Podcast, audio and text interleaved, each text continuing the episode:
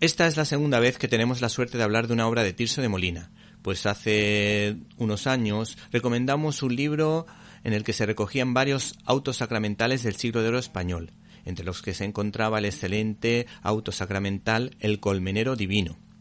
La obra que te recomendamos en esta ocasión es una comedia de enredo,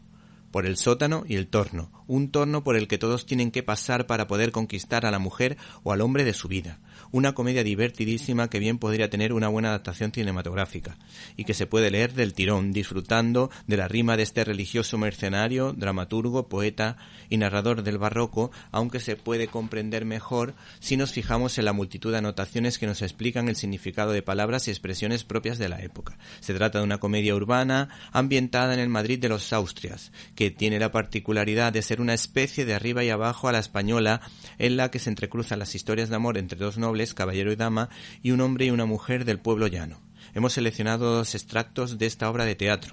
La primera hace referencia a la Virgen María de una forma muy bonita que nunca había escuchado. Hincáronme de rodillas después del altar mayor, delante de aquel traslado del alba que humanizó a Dios, mientras que la segunda nos puede sacar la sonrisa en relación a la torpeza cuando vemos a alguien que nos mola. Lleva sintiendo los pies por tropezar con los ojos. Por cierto, me ha hecho mucha ilusión que un personaje de esta historia tuviera mi apellido, Alvarado, un apellido 100% relacionado con la conquista de América.